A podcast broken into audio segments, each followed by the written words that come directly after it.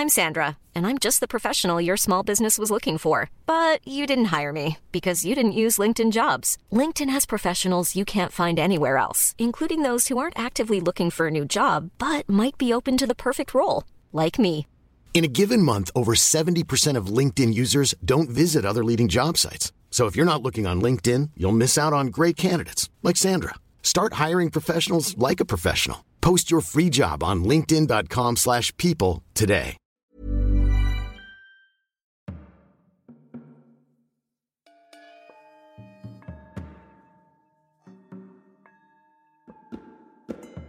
Paranormale Verbrechen. Der Podcast über paranormale Ereignisse, gruselige Geschichten und urbane Legenden.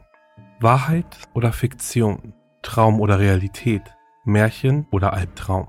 Wer weiß das schon so genau? Ich bin Alex und ich möchte dir etwas erzählen.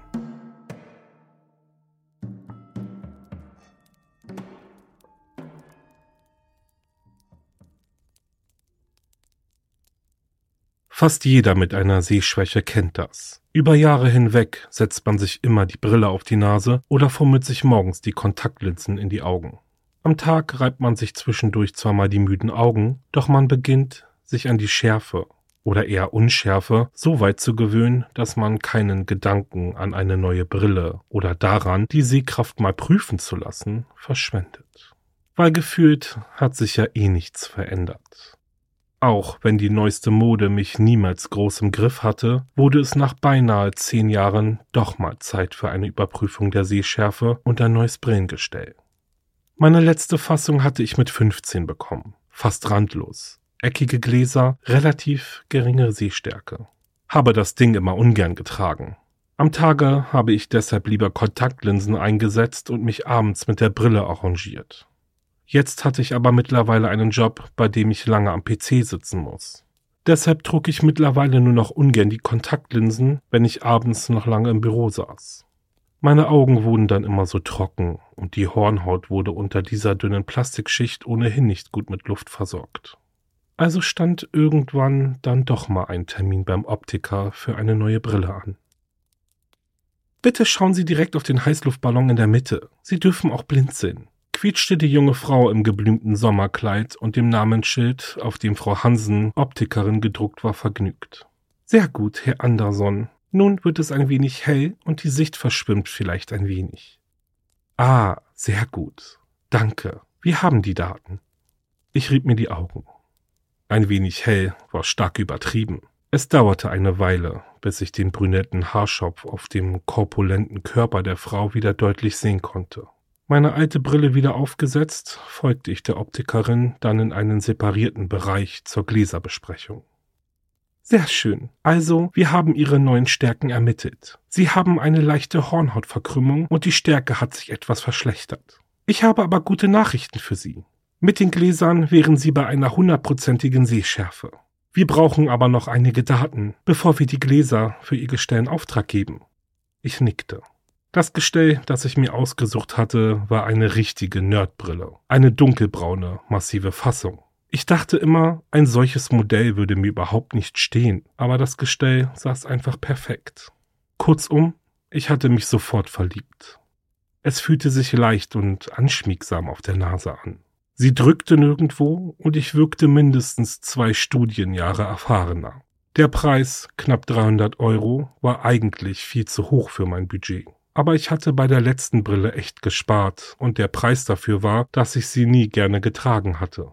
Damals hatte ich nur knapp 100 Euro bezahlt. Die Gläser hatte die Kasse damals sogar noch bezahlt. Auf diesen Punkt würde die Frau gleich auch zu sprechen kommen.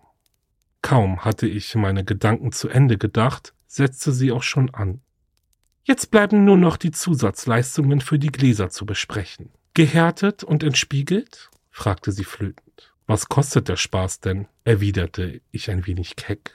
Nun beide Gläser zusammen liegen bei 130, extra dünn geschliffene Gläser kosten 20 Euro mehr. 150 Euro also, plus die 300 für das Gestell. Nichts für ungut, aber 450 Euro, das ist eine Menge Geld. Sie lächelte und nickte. Ich verstehe Sie, Herr Anderson, aber Sie haben Glück. Es gibt einen Bonus, wenn Sie sich für eine neue Gläsertechnologie entscheiden. Das wird vom Produzenten finanziell unterstützt, weil es noch relativ neu auf dem Markt ist. Das Ganze ist ein wenig experimentell, aber ich denke, Sie sind genau der Richtige, dem ich das anbieten kann. Ich runzelte die Stirn. Ein weiterer Verkaufstrick? Aber neugierig war ich schon. Mal abgesehen davon, dass ich vermutlich Geld sparen würde, hatte ich dann mal etwas, das andere nicht hatten. Ein bisschen hipstermäßig, aber hey, hatte ich mir nicht gerade genau solch eine Hipsterbrille ausgesucht? Wie viel spare ich und was ist das für eine Verbesserung? fragte ich und ließ meine Neugierde ein bisschen in der Stimme mitschwingen. Der Hersteller bietet an, 50 Prozent vom Gesamtpreis zu übernehmen. Für Sie kostet die Brille dann nur noch 225 Euro und Sie erhalten den neuen Lichtfilter in das Glas eingearbeitet, sagte sie mit unüberhörbarem Stolz. Das hört sich wirklich nach etwas Besonderem an.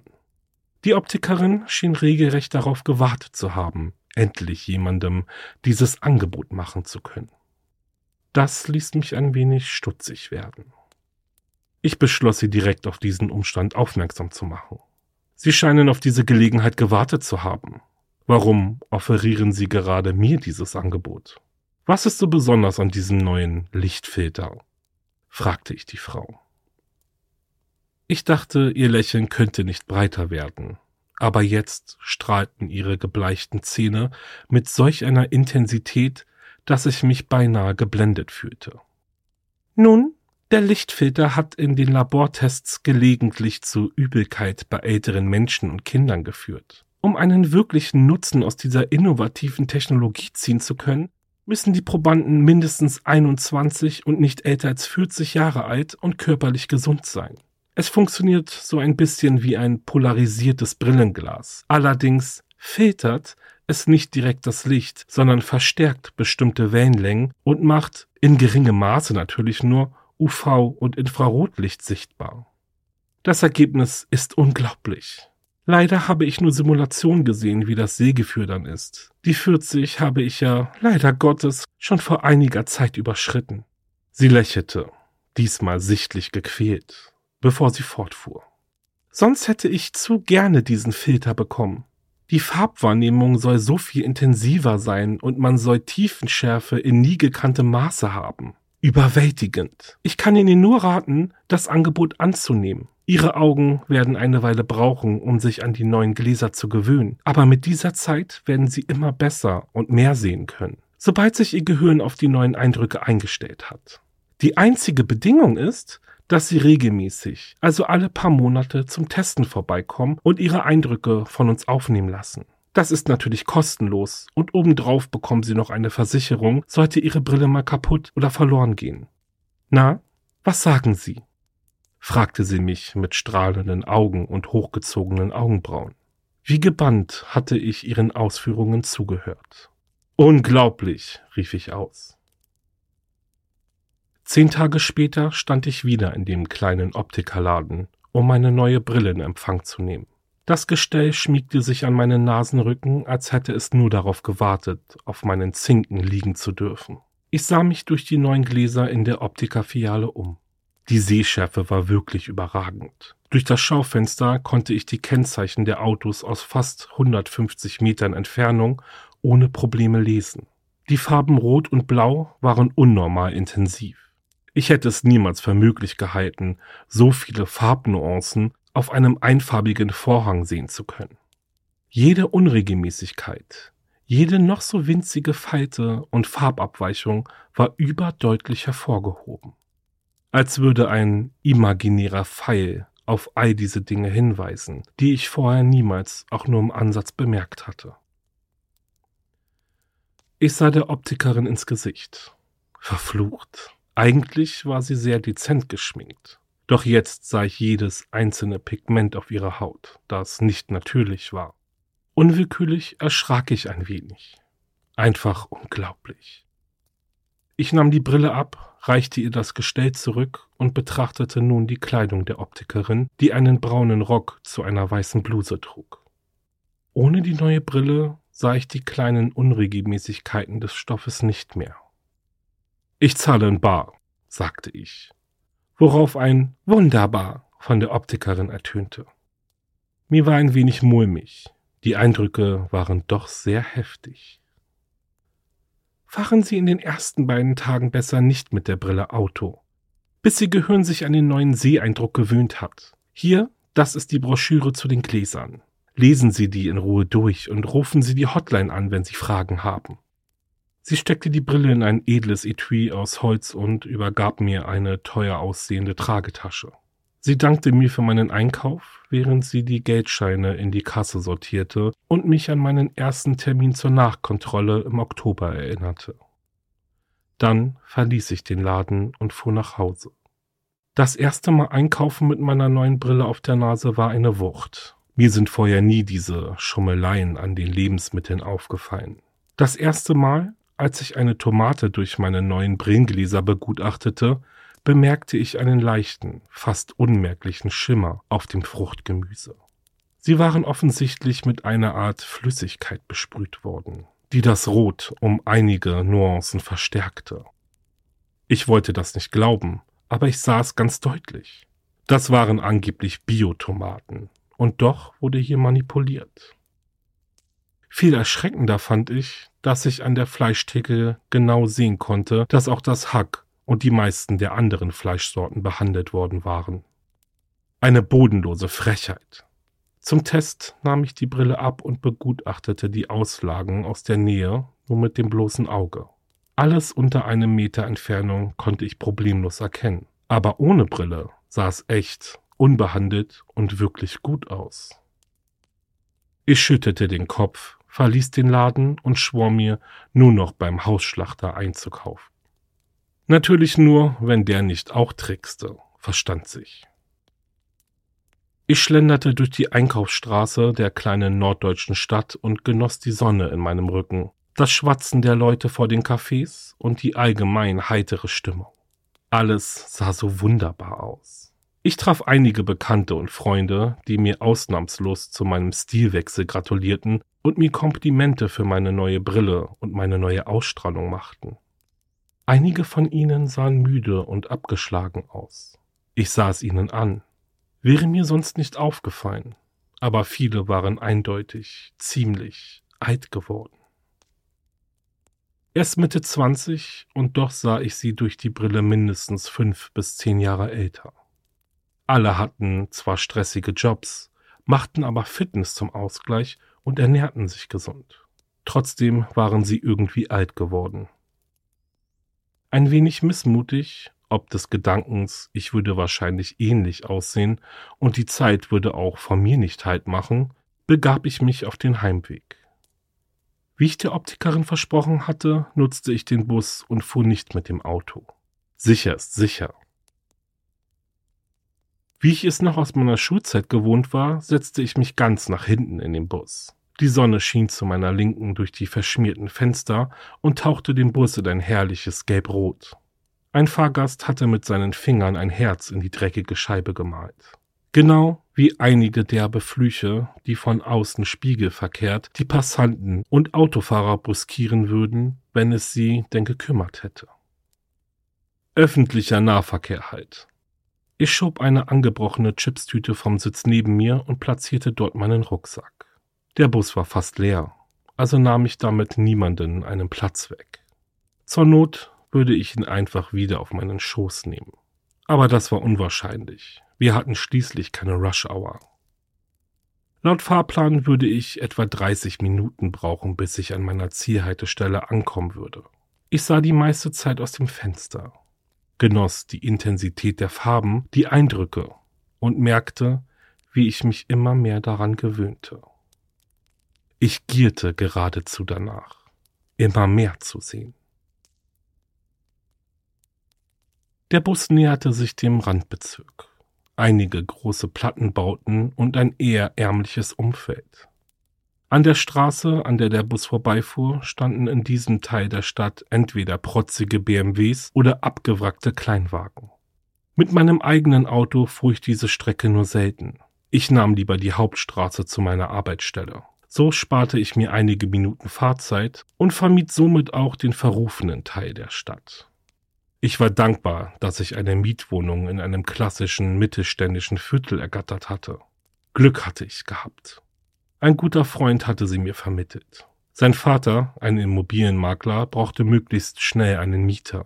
Der Eigentümer wollte die Wohnung im Objekt zügig belegen. Für mich bedeutete das nicht nur eine komfortable Unterkunft, sondern obendrein auch noch eine günstige Miete. Ein Rucken des Busses riss mich aus meiner Trance. Das Zischen der hydraulischen Tür ließ meinen Blick auf die zugestiegenen Fahrgäste wandern. Eine offensichtlich gehbehinderte alte Dame übergab dem Busfahrer mit zitternden Händen eine Menge kleiner Münzen. Dieser schien genervt, versuchte aber, sich seine Lustlosigkeit nicht anmerken zu lassen. Ich jedoch sah sie deutlich an seinen angespannten Gesichtsmuskeln. Alles mit Hilfe meiner tollen Brille. Wieder staunte ich, was ich alles mit meiner neuen Brille wahrnehmen konnte. Die ältere Frau ging mehr schlecht als recht in Richtung des nächsten freien Platzes und verstaute umständlich ihre Tasche auf dem Sitz neben sich. Ihr folgte ein junger Mann in meinem Alter mit Kapuzenpullover. Warum er bei den Temperaturen so ein Ding trug, blieb mir schleierhaft. Ziemlich abgerissen sah der Typ aus. Ein Junkie vielleicht.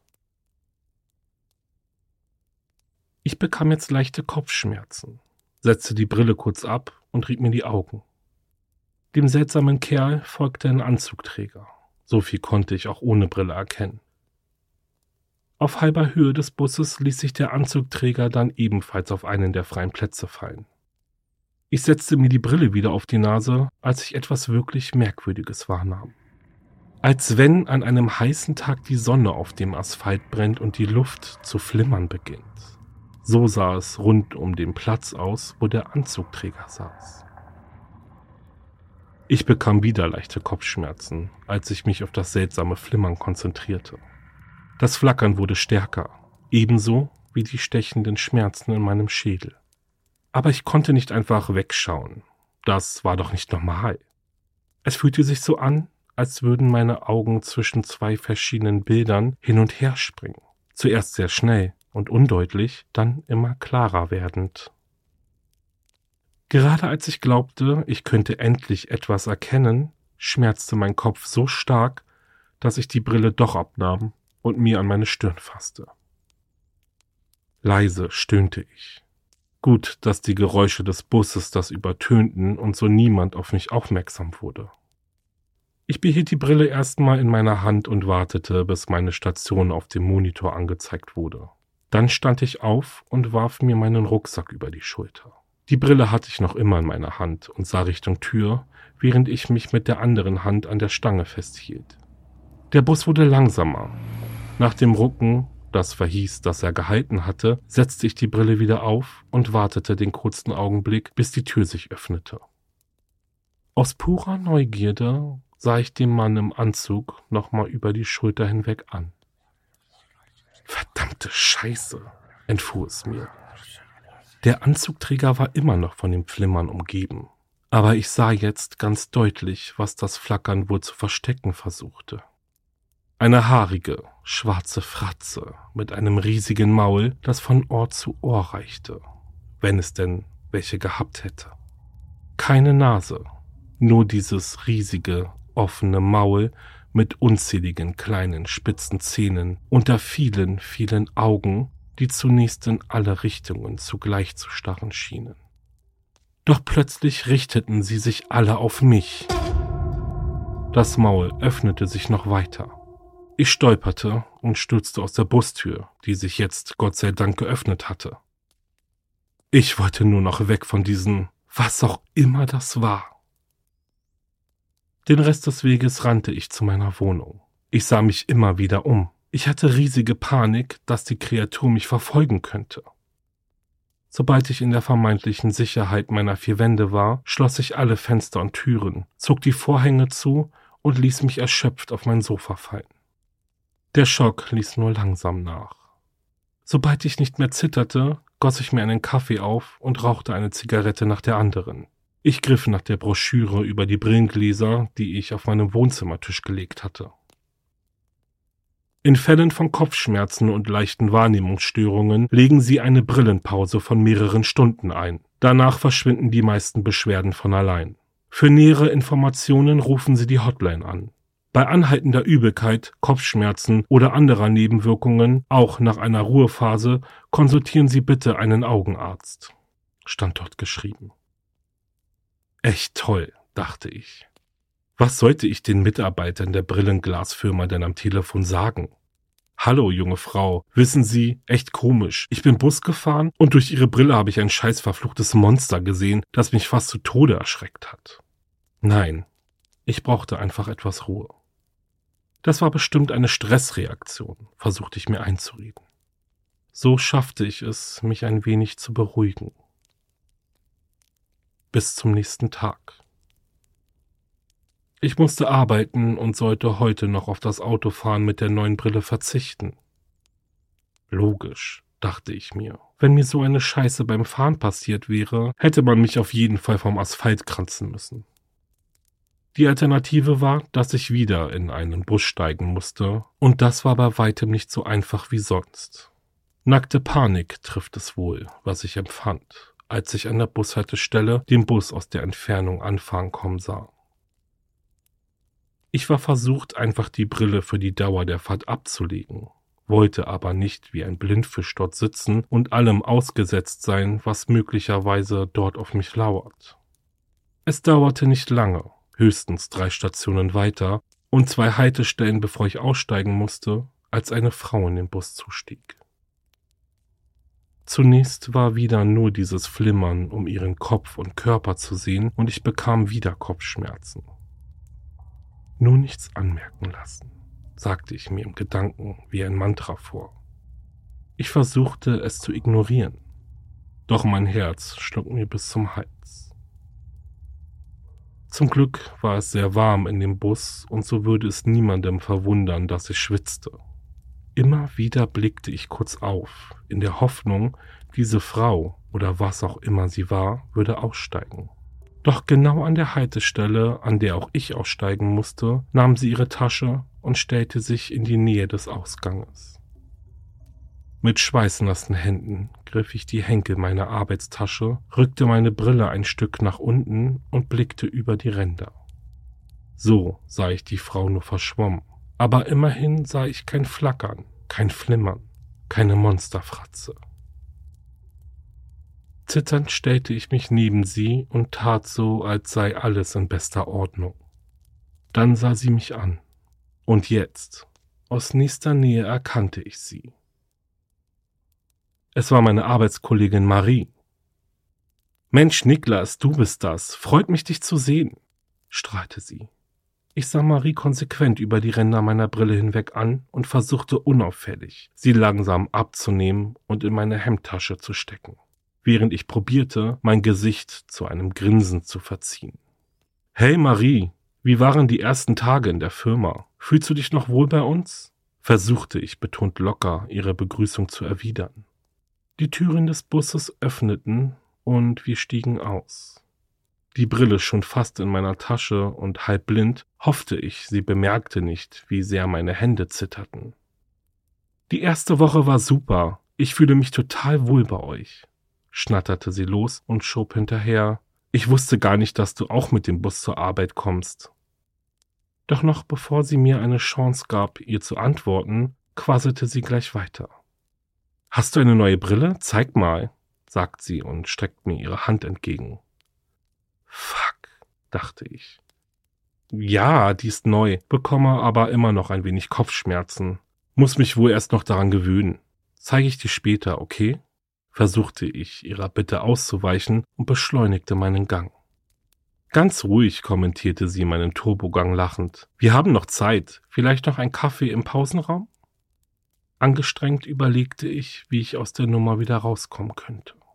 Ähm, ich weiß nicht. Ich habe echt viel zu tun und wollte heute früher Feierabend machen. Selbst ohne Brille sah ich ihren enttäuschten Gesichtsausdruck, der meinen Worten folgte. Sie schien wirklich Interesse an mir zu haben. Vielleicht Interesse wie das einer Spinne, die einer Fliege auflauert, schoss es mir durch den Kopf. Doch ich schob den Gedanken schnell beiseite. Du hör mal, ich bin nicht ganz auf der Höhe, sagte ich, ein wenig gequält. Wahrscheinlich ist ein Kaffee gar nicht schlecht. Ich würde die Brille einfach währenddessen nicht aufsetzen. So würde mir verborgen bleiben, welche Kreatur sich hinter dem Flimmern zu verstecken versuchte. Diese Strategie konnte ich allerdings nicht mehr fahren, wenn ich gleich an meinem Schreibtisch saß und arbeiten musste. Aber so blieb mir der Schrecken jetzt erstmal erspart. Au fein, ja dann mal los. Hoffentlich haben die Frühaufsteher uns was übrig gelassen, scherzte sie lachend und ging fröhlich mit mir Richtung Eingang des Bürogebäudes. Ich schob den Zeitpunkt, an dem ich die Brille wieder aufsetzen musste, so weit wie möglich vor mir her. Der Kaffee und das Gespräch mit Marie waren angenehm, trotz der Umstände und dem Gedanken, was ich da möglicherweise vor mir sitzen hatte. Als es Zeit wurde, mit der Arbeit zu beginnen und ich an meinen Schreibtisch ging, musste ich die Brille jetzt aber unweigerlich aufsetzen. Ich vermied den Blick in Richtung des Schreibtisches, an dem Marie saß. Stumpf und ohne Pause arbeitete ich den Stapel mit Rechnungen und Verwaltungsaufgaben ab und konnte so eine Stunde früher Feierabend machen.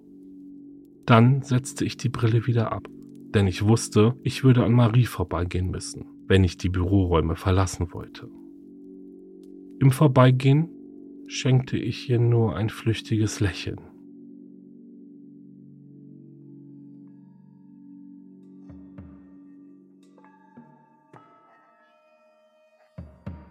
Das war Paranormale Verbrechen.